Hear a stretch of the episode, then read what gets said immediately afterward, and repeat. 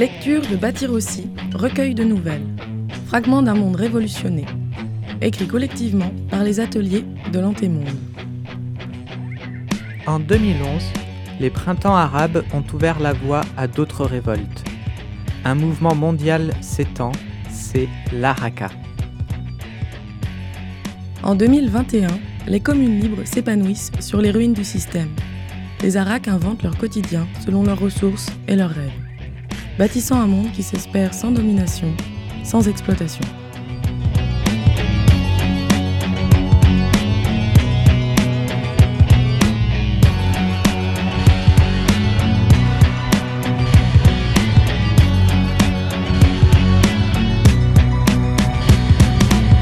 Phoenix, épisode 4. Les batailles font rage à Lyon en cette année 2012. Kimi, Fred, Karim et Gasp ont pris le parti de soutenir les barricades depuis le studio de Radio Phoenix. elles y diffusent des réflexions et des interviews sur les luttes en cours. Piquet de grève à l'usine Rhône-Poulenc, bataille rangée contre l'armée sur les différents lieux. Barricade de Dessine, barricade de la Duche, barricade des Loups.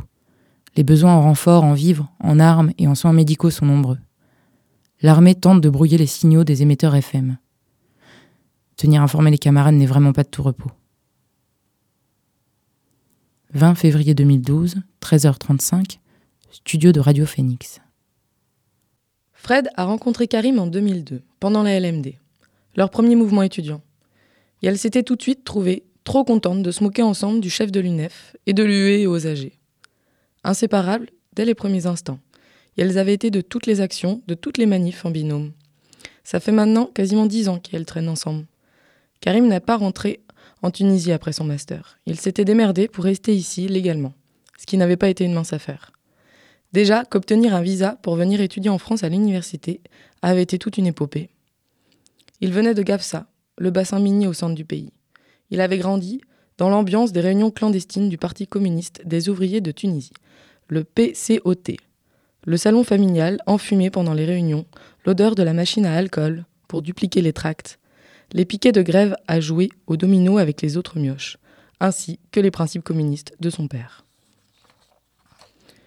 Il animait la section de l'Union générale tunisienne du travail d'une des mines. Karim avait été encouragé très tôt à lire Marx et Engels. Il avait choisi la vie collective à Lyon, avec toutes ses tumultes et leur précarité, plutôt qu'un minuscule meublé à Tunis et un taf dans le tertiaire. Il aimait réfléchir, avec cette rigueur politique qui semblait tellement ancrée en lui, tel un héritage communiste tatoué à vie. Avec Gasp, il discute de l'avancée insurrectionnelle au Maghreb et au Moyen-Orient et en Europe en décryptant les infos récentes. Il compare les mouvements, essaie d'en tirer des objectifs et des perspectives. Leurs voix s'entremêlent pour remonter le fil des événements récents. En les écoutant, Fred se demande s'il est tellement utile de ressasser encore le détail de tous ces faits. Mais l'histoire galope et caracole. Le timbre des voix est doux et tendu à la fois. Après le démarrage en décembre 2010 des révolutions tunisiennes et égyptiennes, de multiples mouvements se sont développés au Maroc, en Algérie, en Syrie, au Yémen, à Oman, à Bahreïn, pour exiger des changements de régime et de meilleures conditions de vie. L'Araka était né, devenu terme commun permettant de lier toutes ces révoltes aux causes multiples. En Europe, c'était la Grèce, l'Espagne et le Portugal qui avaient lancé l'offensive contre l'austérité, avec notamment les grands mouvements des mal logés, les grèves dans presque tous les secteurs de l'industrie et la constitution d'assemblées populaires. En juin 2011, cette effervescence était devenue un tourbillon, une convergence, le mouvement des insurgés, et il contaminait l'Europe occidentale et centrale. Ce mois de juin fut haut en couleur, puisque les gouvernements furent renversés presque simultanément en Algérie, au Maroc et en Grèce. L'Araka grondait partout, L'occupation du parc Gezi à Istanbul et la répression qui s'en était suivie avaient mis sur les dents une grande partie de la population. En Syrie, les combattantes rebelles avaient lancé un large appel à les soutenir et à venir combattre à leur côté, alors que, comme en Libye, la guerre s'enlisait. En septembre, des mouvements populaires en Pologne, République tchèque, Roumanie et Bosnie avaient réduit en miettes les centres de pouvoir. En Ukraine et en Biélorussie, face à l'ingérence de la Russie, des élections anticipées s'étaient organisées. L'Araka battait son plein s'étendait toujours. Le 2 novembre avait été une journée magnifique d'insurrection. Les Espagnols avaient renversé leur gouvernement avant de proclamer dès décembre la Confédération des communes autonomes ibériques. En novembre aussi, en Turquie, Le premier ministre Erdogan s'était vu destitué par ses opposantes. Le Kurdistan et le Rojava s'étaient proclamés nouveaux États autogérés. En janvier, en France, le référendum de Zizi était un fiasco général. 82% d'abstention. Il décrétait les pleins pouvoirs jusqu'à l'élection présidentielle du 6 mai. Il restait moins de trois mois. Qu'allait-il devenir d'ici là? L'Araka, ce mouvement populaire et révolutionnaire, égalitaire et émancipateur, allait-il l'emporter? Comment rendre décisif la victoire en France et plus largement?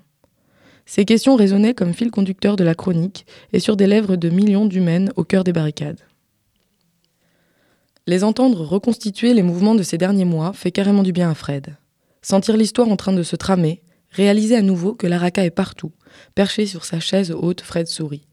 Elle imagine des centaines de révolutionnaires suspendus comme elle, à des micros un peu partout sur le globe, les dizaines de langues qui se croisent sur les ondes. Elle a parfois l'impression qu'il n'y a plus que la vie sur la barricade, qu'à force de se concentrer pour tenir les immeubles occupés, pour empêcher les flics de regagner du terrain, qu'elles ne font qu'accumuler des étais contre les portes, des tas de caillasses sur les toits et des fumigènes derrière des piles de gravats qu'à force de rondes pour défendre bec et ongle ces quelques centaines de mètres carrés, où on peut s'organiser autrement, où on peut stocker de quoi se nourrir, se guérir et repartir à la conquête d'autres positions, et elles en oublient les autres, les ailleurs. Pourtant nous sommes nombreuses et nous sommes partout. Les récits de Karim et de Gasp lui redonnent la force de croire que ça pourrait marcher, que ça va tenir, malgré la tension, la peur de mourir ou de finir au trou. Pour ouvrir les perspectives, Gasp revient maintenant sur les discussions d'hier après-midi pendant la grande assemblée de ville hebdomadaire. Quelques personnes avaient préparé un topo, des scénarios possibles pour la suite. Pour une fois, toutes les barricades étaient représentées. Un paquet de monde. L'exposé avait été mené de manière vraiment pertinente à plusieurs voix, entrecoupé de discussions en plus petits groupes, avant de revenir en plénière pour les synthèses. Karim enchaîne pour évoquer l'ambiance et les interrogations qui circulent dans les différentes barricades. Cela lui permet de lancer ses petits débats de fond sur la situation, de remettre sur le tapis toutes les nouvelles grandes questions existentielles sans en faire une montagne insurmontable. Karim excelle dans ce domaine. Depuis fin janvier, l'État vacille sérieusement. Zizi gouverne les forces armées avec une poignée d'imbéciles alors que la majorité s'engouffre dans l'insurrection. Il n'y a pas un jour sans nouvelle personne à la conf, pas un jour sans nouveau lieu squatté dans l'agglo, sans nouveau blocage, sans pillage de magasins, sans mutinerie ni évasion, sans nouvelle grève, sans nouveau collectif. Sans répression et sans blessés non plus. Tout se réorganise en permanence, le point de non-retour est franchi et partagé, c'est devenu une évidence. Mais cette instabilité épuise, le mot autogestion est resté bien trop flou. Rares sont celles et ceux qui imaginent concrètement l'abolition du capitalisme et ses dominations, sans même parler des prisons. Pourtant, des hypothèses se superposent, se chevauchent, s'amoncellent. Karim insiste. Il veut croire que les imaginaires collectifs seront de plus en plus palpables, parce qu'on commence à les envisager vraiment, à les vivre. Ces idées de révolution, d'auto-organisation, d'anarchie, de commune libre mises en pratique, testées et remodelées, et qu'il faut continuer à éprouver même dans les moments où la panique, la peur et le deuil recouvrent tout. Gasp reprend après une virgule. Vous êtes sur Radio Phoenix, vous écoutez des révoltes qui concordent. À ce stade, que peut-on donc apprendre des insurrections en Grèce, en Égypte et en France? Karim commence son analyse en posant le tableau. Au Caire, il y a cette situation de plein pouvoir. À l'issue d'un vote peu convaincant, le peuple égyptien est redescendu dans la rue et a mis à la tête du pays des militantes de la première heure. Un gouvernement d'extrême gauche qui n'est plus à la solde des États-Unis et en rupture complète avec Israël. Ils se retrouvent enclavés, mais pour l'instant, ils tiennent le choc. En Grèce, dans toutes les villes et les villages, les habitants ont pris les mairies et se sont peu à peu organisés en communes libres. Une proposition anarchiste qui bute très concrètement sur la question des moyens de communication entre les communes et sur la réorganisation des services publics. Ça semble contraignant en termes de réunion entre représentantes. Les critiques anti-bureaucratiques commencent déjà à donner de la voix. Mais la question qui brûle les lèvres de Fred derrière la vitre de sa régie n'est pas celle des lourdeurs bureaucratiques, ni celle de savoir si un gouvernement révolutionnaire tiendra le choc. T'es vraiment en train de passer sous silence les milliers de prisonnières torturées ces derniers mois un peu partout, les tirs à balles réelles sur la place de l'indépendance de Kiev, les bombardements à Gaza dans le sud irakien ou au Rojava dans toute la Syrie, les camarades qui sont tombés sur les barricades depuis quelques semaines à Lyon et ailleurs, tu vas les taire aussi? Parce que tu crois que ça suffit de les évoquer rapidement? Que t'es tranquille maintenant que des proches les ont enterrés loin de l'agitation des barricades? Fred comprend le besoin d'éloigner ces images pour conjurer la peur, mais elle ne sait pas quoi faire de ce tabou poisseux qui la plombe. Malgré l'effervescence, elle ressent cette angoisse de voir tout le monde mourir, cette peur de la guerre. car l'armée est dans les rues, et les catapultes sur le toit de leur immeuble, en France. Le cap a été passé le 20 janvier. Une centaine de flics ont été tués depuis cette date, et on estime à trois fois plus le nombre de camarades massacrés au même moment. Plus la tension monte, plus la raca est incontrôlable. La colère de Fred recule devant la panique. Tous les flics et les soldats et autres salopards en armes se préparent, ils rongent leurs freins. Eux non plus ne comprennent pas les ordres du pouvoir suprême. Pourquoi avoir mobilisé l'armée dans la rue pour seulement maintenir l'ordre? Les rangs des fachos grossissent de jour en jour. Qui aurait cru qu'autant de types rêvent de jouer à Superman pour rétablir eux-mêmes la situation? Une grande partie des assassinats de ces dernières semaines ont probablement été perpétrés par ces milices autonomes et toute une tripotée de solitaires lancés à plein gaz dans des fantasmes de guerre dégueulasses. Les voix de Karim et de Gasp s'estompent, alors que Fred visualise de plus en plus nettement les périls en pagaille. Avec la fragilisation des États et le démantèlement des services publics de base, elle prend le temps d'en compter trois. 1. Des guerres civiles interminables. 2. L'instauration de dictatures encore pires que les régimes en place. Et 3. L'occupation militaire par des puissances acquises au capitalisme moderne et colonial. Trois options accompagnées de leur cortège de mortes sur le front, de famine, de maladies et de prison, de travaux forcés, de tortures et d'exécutions. Une nouvelle fois, Gasp fait de grands signes pour ramener Fred à sa console. Ils ont fini. Elle déglutit et lance une chanson de Valérie June. Après le flinch à de 14h, elle a prévu de diffuser dans la séquence Focus du jour un reportage réalisé à Rabat qu'elle a trouvé sur la plateforme web. Une pensée pour la bande d'acharnés qui serait la nuit et jour dans la pièce d'à côté pour traduire le maximum d'articles, de reportages audio et vidéo que les insurgés se transmettent à travers le monde via Internet.